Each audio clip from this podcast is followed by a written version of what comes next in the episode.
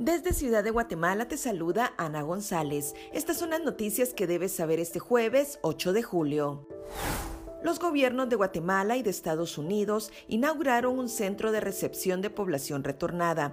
Fue abierto en las instalaciones de la Fuerza Aérea Guatemalteca en la zona 13 capitalina.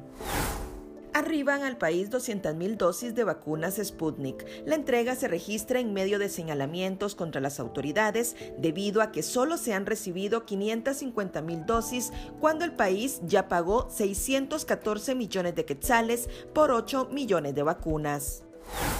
Diputados de la Unidad Nacional de la Esperanza piden que ministra de Salud Amelia Flores sea investigada por contrato suscrito con Rusia.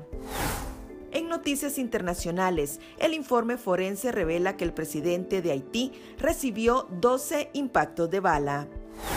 En nuestra sección de República Vive te explicamos el significado de los colores para los mayas. Eso es todo por hoy. Para mayor información, ingresa a república.gt y mantente informado sobre las noticias del día. También nos puedes seguir en redes sociales como República GT.